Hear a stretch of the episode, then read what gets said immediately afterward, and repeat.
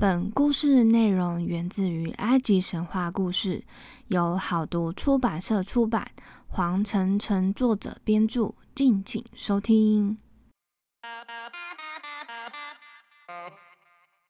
欢迎收听翻译机说神话，我是翻译机。这周的主题呢，就是要来分享有关来生信仰。或丧葬的天神 Part Two。那如果喜欢翻译机的听众们，欢迎到 Apple Podcast 留言并给五颗星的评价，也可以到 Instagram 或 Facebook 搜寻翻译机说神话，按赞追踪哦。话不多说，就让我们一起来开始今天的天神吧。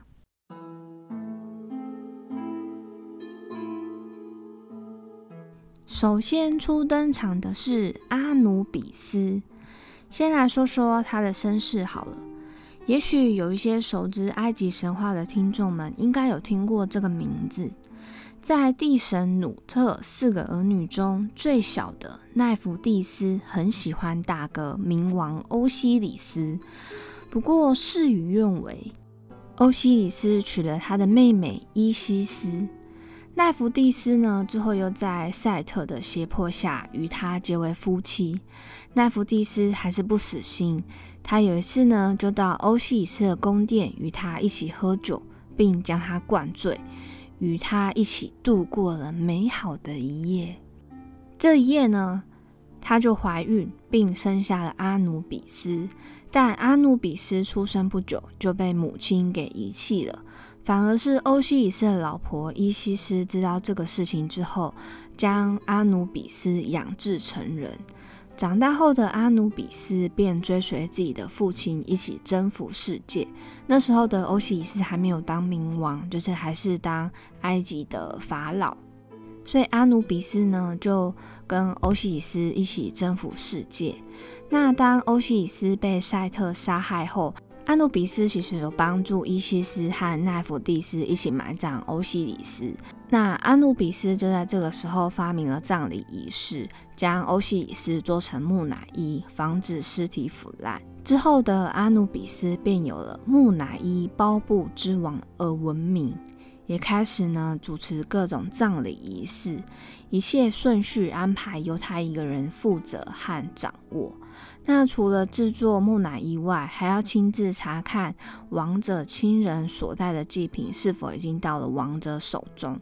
随后，阿努比斯就会一直牵着王者的手，并以欧西里斯守门人的职务指引王者抵达审判官面前，帮助审判官称量王者的灵魂。那我觉得阿努比斯的身世也是蛮坎坷的，不过奈弗蒂斯的想法也是蛮奇特的。好不容易跟自己喜欢的人有了后代，但却把他丢了。那在这里只能猜测，就是奈弗蒂斯说不定不想要让赛特知道。那也或许赛弗蒂斯其实并不喜欢孩子。那到底是哪个原因，其实也很难说啦。而欧西里斯之后也是被阿努比斯的叔叔，也就是赛特给杀死。不过从之后他就代替欧西里斯在冥界的工作，而阿努比斯呢，在冥界是一位灵魂护送者，为死者打开通往另一个世界的道路，使死者能顺利的抵达另外一个世界。古埃及人呢称他为英普，英文的英，普通的普。那其实我在网络上也找不到这个词是从哪里出现的。那再根据这个阿马尔奈文书中的阿卡德语译文，阿努比斯的名字 I N P W 音普，在埃及语中的发音是安帕，所以呢就感觉很像是音谱这个部分吧。那这是我唯一找到比较可信的来源。而阿努比斯的形象呢，是一只呈现卧姿的黑色豺狼，或者叫野狗萨布，有时也会变成人身豺狼头，或者是人身狗头。而这个萨布呢，埃及语的意思就是审判者的意思，因此阿努比斯萨布被视为众神的审判者。在古王国时代，阿努比斯被视为死亡之神。我觉得这个说法其实也蛮有道理的，因为只有死者才能见到他。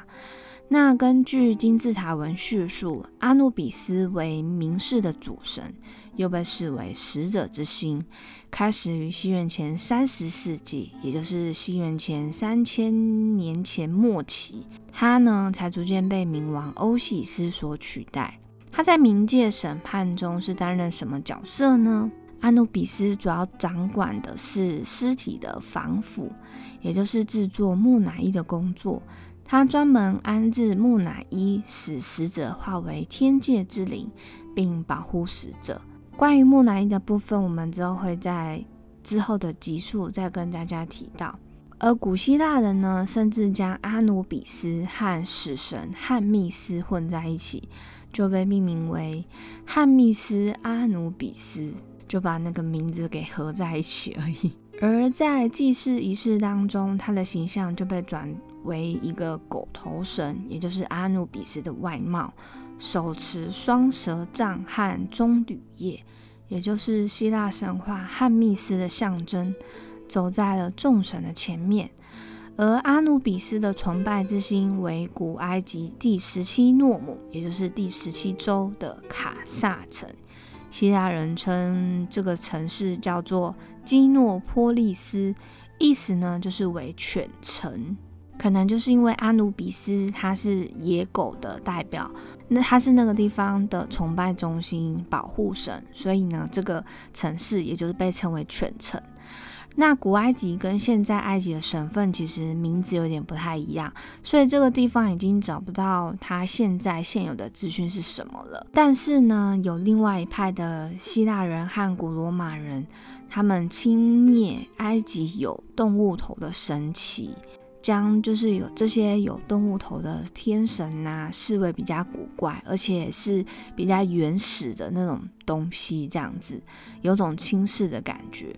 阿努比斯呢，甚至被希腊人轻蔑的称为咆哮者，可能就是因为他一直狂吼吧，狂吠这样子。那在柏拉图的对话录当中，苏格拉底常说以神犬之名义发誓，by the dog，或者是说以埃及的神犬之名义起誓，by the dog of Egypt，或者是还有像是凭着那犬埃及之神的名义起誓。等这些句子呢，来加强语气。所以其实希腊人有很多派是尊崇这些动物神的天神，那也有一些是比较轻蔑、轻视的部分。这样子。那再最后一个要补充的就是小行星一九一二，是一颗绕太阳运转的小行星。这个小行星呢，是在一九六零年九月二十四号发现，它的英文名字。就是来自于埃及的天神阿努比斯。那第二位呢，要介绍的是跟阿努比斯有关系的，就是他的同母异父兄弟狼神乌普奥特。父亲是赛特，母亲呢为奈芙蒂斯。他是一位长着野狼头的天神，但有的时候是豺狼头，有的时候是野狼头。起初呢，他其实是一位战神。他会站在部队的前面，高举旗子，率领部落里的战士冲向敌人的领地。他像阿努比斯一样所向披靡，所以他后来呢，其实因为战功显赫，被拉神派往苏特，作为那个地区的保护神。那这个时候呢，乌普奥特跟欧喜斯成为好朋友，所以这个乌普奥特就跟阿努比斯一起为欧喜斯共同作战，不断的征服其他的部落。后来这些部落呢都归属于欧喜斯，所以他们兄弟俩就成为欧喜斯征服世界的辅佐大臣之二。那本来是战神的他呢，为什么会放在这个环节？原因就是要从一场盛大的庆典开始。在这个庆典上，乌普奥特兄弟，也就是跟阿努比斯两个人手持盾牌，率领队伍前进，威风凛凛。但邪恶之神赛特却出现了，设计用箱子把欧西里斯杀死，并装进去丢入河中。那主要就是因为乌普奥特护驾不力，被贬为死亡之神。后来呢，乌普奥特就成了大墓地之主，名为西方的统治者。在冥界呢，他就以凶猛威武的武力征服了冥界的灵魂，大家都十分崇拜他。后来欧西里斯被拉神封为冥王，上任之后呢，就在冥界看到乌普奥特非常生气，觉得他在庆典那天没有跟随自己保护我，实在是太失职了。一怒之下呢，又罢免了乌普奥特。那这个大墓地之主呢，从此无职无权，变成一个在冥界的无业人士，也就是游民、失业的人。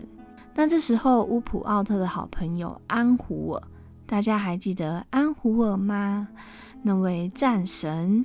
那这位安胡尔呢？他那时候是担任拉神的开路者，立了不少功劳。安胡尔知道乌普奥特被罢免，他就向拉神推荐，于是乌普奥特就成为夜间航行太阳船的掌舵者。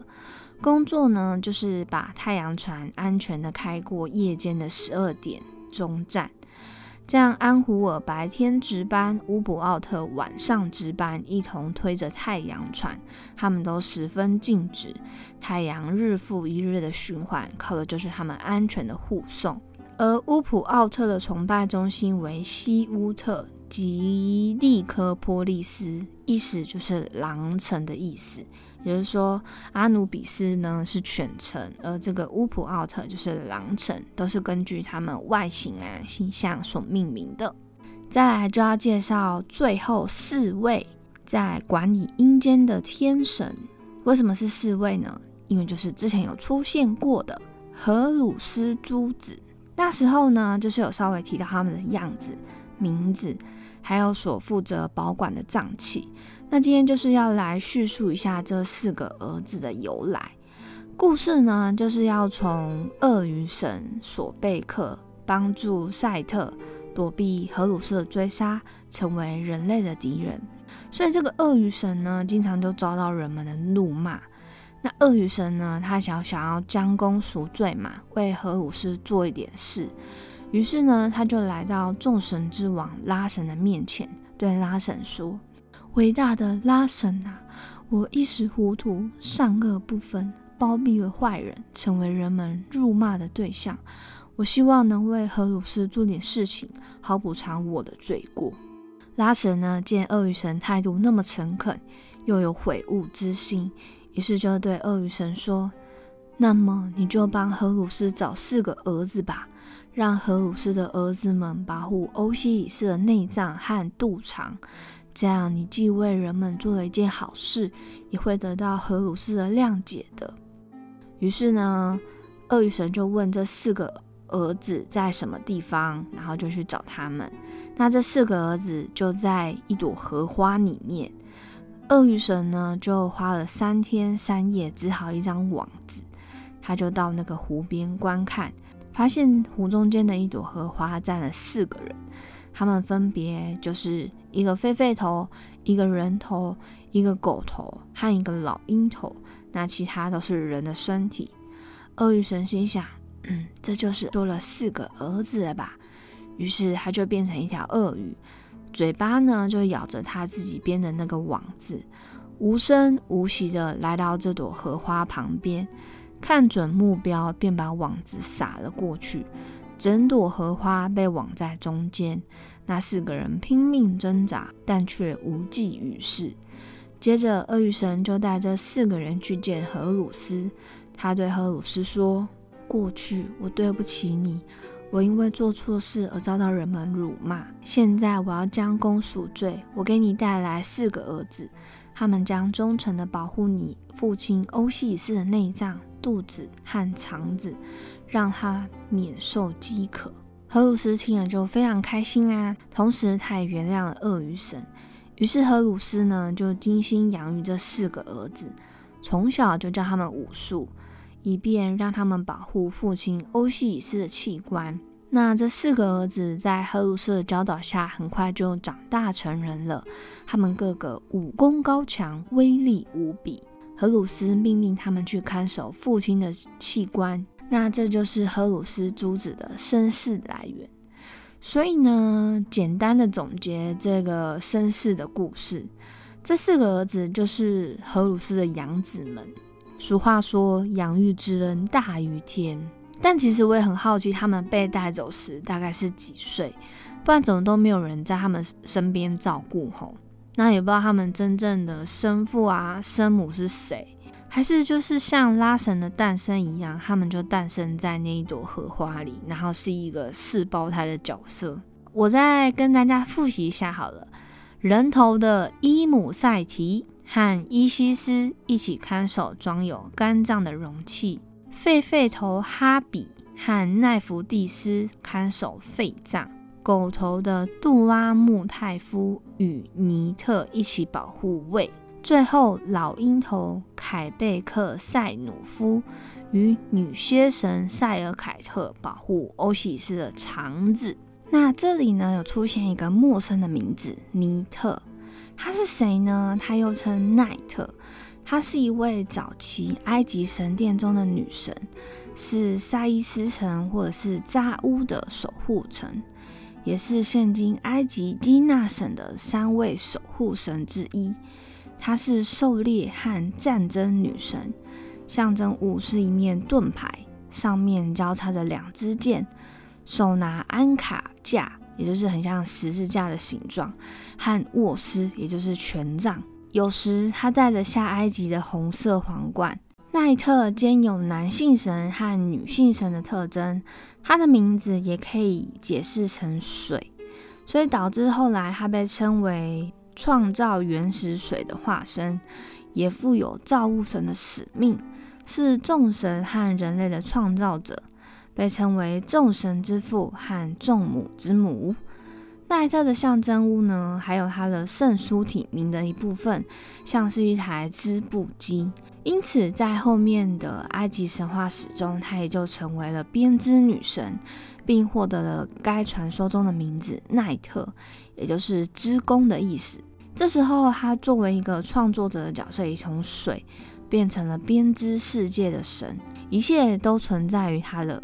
织布机当中，那在艺术形象，奈特有时候呈现一个头顶之说、手拿弓箭的妇女；其他时候则被描绘成狮手或蛇手，或者是牛手女生的妇女。有时奈特呢还被描绘成一名给鳄鱼哺乳的妇女，她的称号是鳄鱼保姆。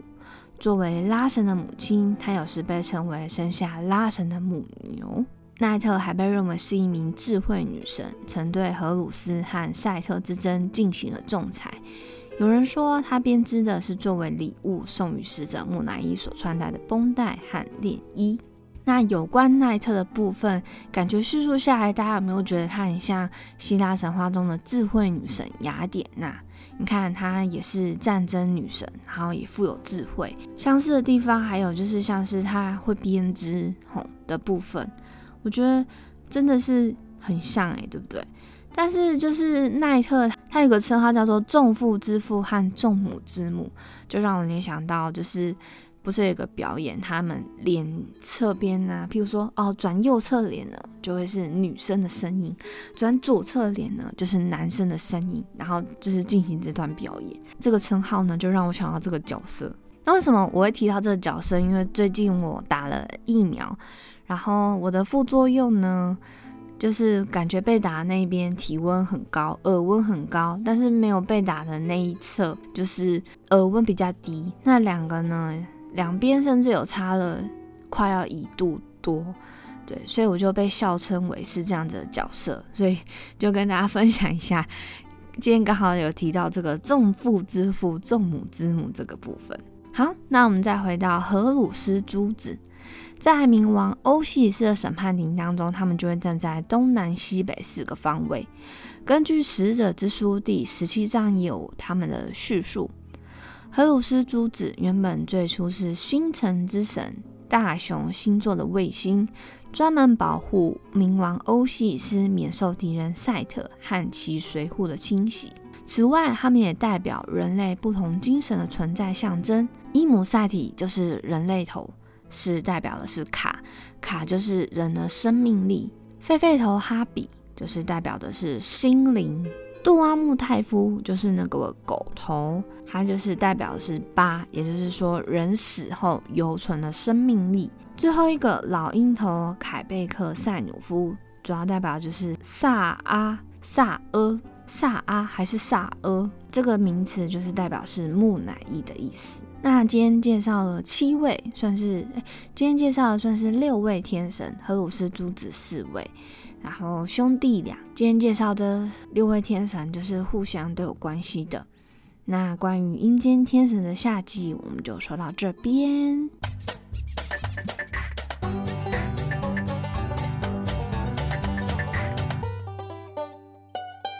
那刚刚呢，就是有提到大熊星座。翻译机今天想要跟大家来分享的就是古埃及的星座。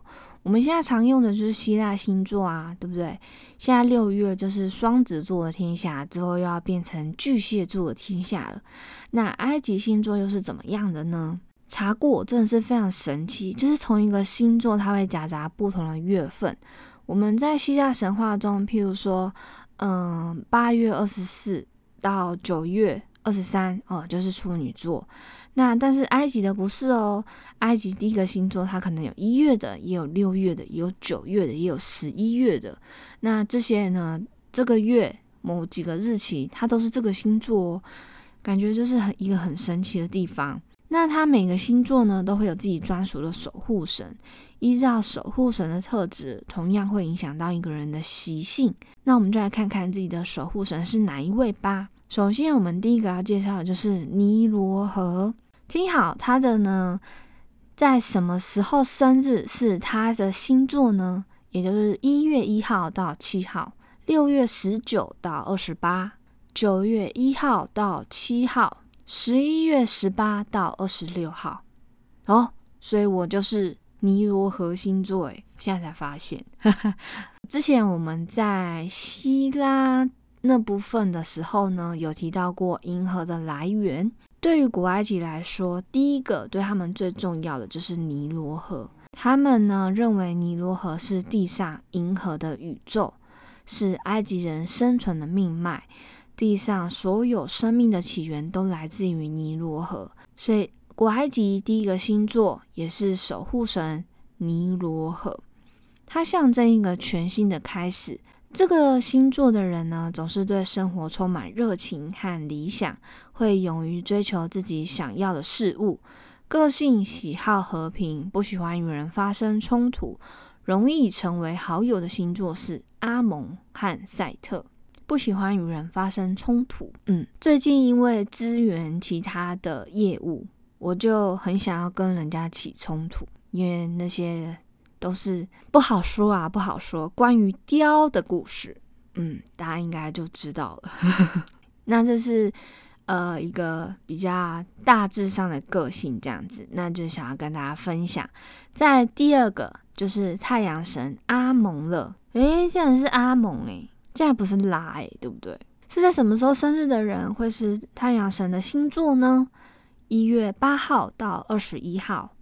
二月一号到十一号，那因为守护神是太阳神的关系，这个星座的人常常是团体中优秀的领导者，对自己非常有自信，也有十分优秀的自制力和能力，可以将每个事都做到最好，同时也不吝啬鼓励其他人，因此非常适合智商或顾问领域的部分。好，我有同事呢是在这个区间生的，但是完全相反。不过我觉得星座跟血型啊这部分其实就是真的见仁见智，而且我不是那个唐老师，所以我也不好，就是不知道唐老师有没有钻研埃及神话星座的这个部分。也许我之后可以再多找一些资料，然后看还有没有什么一些个性是关于这些埃及星座的部分。那我觉得，如果说大家觉得准，那就。觉得嗯很好，自己就是这样子的人，可以朝着这个方向努力。呃，如果是好的方向，就朝这个方向努力。如果说大家觉得不准的话，那我们就当做参考，好玩就好了。我们就是主要单纯就是让大家希望能够认识埃及的星座部分。那再就是第三位女性之神努特。也就是我们那个天空之神努特，嗯，是在一月二十二号至三十一号，九月八号到二十二号这段区间的人是属于女性之神努特这个守护神。但这个努特呢，她是众星之母，苍穹的化身，与各民族对母亲妈妈的发音十分相似，是母亲的象征。这个星座的人是天生的教养者，也会是很好的父母。他们十分注重逻辑和实践，在法律、护理或教学等职业的表现特别突出。好，我就不多做解释。再来，我们看第四个星座，大地之神盖布。盖布呢是在二月十二号到二十九号，八月二十到三十一号。代表大地的盖布，象征宇宙物质层面的所有事物。所以，在这个星座出生的人呢，善良且敏感，十分依靠自己的直觉和感受，但也容易受到外界影响。由于守护神大地之神的缘故，他们普遍拥有较高的环境意识，对人类、对地球造成的任何伤害较为注重。在第五个，冥王欧西里斯。主要是在三月一号到十号，十一月二十七号到十二月十八号这段区间的人呢，他的守护神是冥王欧西里斯。我们之前有提到过欧西里斯的故事嘛？他的故事包含了生死、复仇、永恒的爱和身体重组的元素，所以这个星座的人性格比较多元，而且矛盾。可能外表看起来坚韧强大，其实内心脆弱不堪。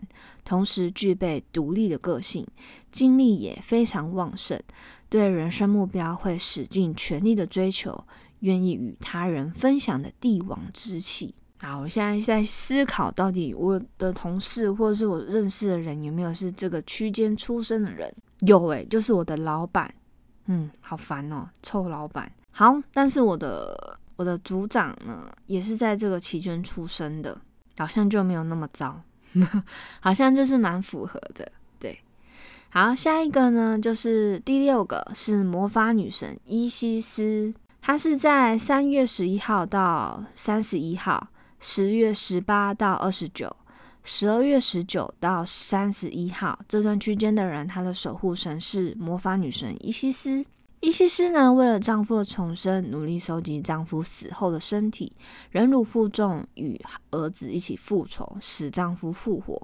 这种坚韧不拔又忠贞的守护神，为魔法女神的人，性格非常直接，为人处事一向直来直往，不喜欢太过复杂的人际关系，也讨厌被误解，是天生的保护者，对自己重视的人事物会竭尽所能的维护。同时具备活力又俏皮的个性，大家觉得呢？我所知道的一位歌星，我还蛮喜欢的歌星田馥甄，她的生日就是三三零，我觉得还蛮符合的耶，很坚韧，有没有？然后，嗯，性格非常直接。她其实之前就是在女子团体时期的时候，也都是那种大拉拉、很直接的那种个性。那她也不喜欢太过复杂的人际关系。好，这个有准有准，我自己觉得准，我自己只是他的歌迷而已，就觉得他准。但我觉得，就是田馥甄给人的那个形象啊，就是这样子的感觉。在第七个是智慧神图特，在四月一号到十九号，十一月八号到十七号的人出生的，就会是守护神图特的部分。那智慧神图特代表智慧、艺术等等，它也记载每人生生世世的故事，可以帮助人们透过生命的课题，帮助自己能超越自我。所以这个星座的人呢，拥有智慧之神的特质，善于解决问题，也懂得饮水思源，永远不会忘记别人对自己的好，个性浪漫，偏好长期稳定的伴侣。第八个睿智之眼荷鲁斯。他是从四月二十到五月七号，八月十二到十九号这个期间出生的人呢，守护神是荷鲁斯。荷鲁斯呢，与母亲伊西斯一起报仇。这个星座的人胆识过人，热爱冒险，喜欢握有事情的主导权，同时更渴望安全感，生性乐观，自我要求很高。只要决定做一件事情，就会想办法做到最好。而荷鲁斯之眼是现今研究古文明神秘学、埃及图像及饰品中最常见的象征图像。我朋友就是在这个区间出生的，他真的是胆识过人。他第一次登山就挑战了最高峰玉山，真的是超爱冒险，非常的勇敢。然后我觉得他也很渴望安全感，生性呢并没有乐观，稍微悲观一点点，自我要求很高。对，那时候呢，他都想要自己完成，想要都只靠自己的力量。那只要他坚信的事情呢，他其实都会想要办法做到最好。嗯，这部分这是蛮准的哈。在第九个死神阿努比斯，阿努比斯是五月八号到二十七号，六月二十九号到七月十三号这段期间出生的人，他的守护神就是阿努比斯。阿努比斯，我们今天有提到过，外表是野狼或是狗。擅长搜寻和领导的天性，所以这个星座的人出生就被贴上孤独的标签。其实他们个性是非常热情的，情绪也不是都一直冷冷的，甚至脾气还会有些暴躁，因此需要时间去冷静反省自己。但他们也对自己充满自信，天生就拥有帝王般的气场。接下来这三个呢，我们好像都还没有介绍过，所以可以大家可以期待之后的。埃及神话内容哦。第十个宇宙生命之神赛斯是在五月二十八号到六月十八号，九月二十八号到十月二号这段区间的人，他的守护神是赛斯。这个星座出生的人通常是完美主义者，很难安分的待在同一个位置，喜欢不断尝试和改变，挑战有难度的事物。他们善于和人沟通，也渴望被关注，性格外向活泼，对于许多内在的梦想欲望，经常都放不太下。再来第十一个猫面女神巴斯特。七月十四号到二十八号，九月二十三号到二十七号，十月三号到十七号这段期间出生的人，守护神是巴斯特。这守护神呢，我们也上面介绍过。巴斯特呢，传授对生命丰富的态度和学习，如何得到生命中的和谐与宁静。一种与快乐和满足相关的能量，拥有感知他人的超能力，直觉非常的准，所以这个星座容易受到神秘学影响，生活中喜欢追求平静和平衡。最后一个狮子女神赛科迈特，七月二十九到八月十一，十月三十到十一月七号这段期间出生的人，你的守护神就是狮子女神哦。狮子马充满权力、野性，不畏惧其他动物，有勇气面对挫败。这个星座的人追求完美，做事脚踏实地，也很聪明，注重公平，富有正义感，很适合从事法官、执行长等职位。在注重权威的职场上，表现会十分出色。这星座的七月日期跟希腊神话狮子座有重复之处，诶，感觉个性也是相当的像哦。那以上就是今天想要跟大家分享的十二个埃及的星座，有没有感觉跟希腊神话不一样啊？那各位听众可以找找看自己的守护神是谁，欢迎大家都可以踊跃的留言，一起跟我讨论。这一集的内容就到这边，下一次我们再来听翻译机说神话，拜拜。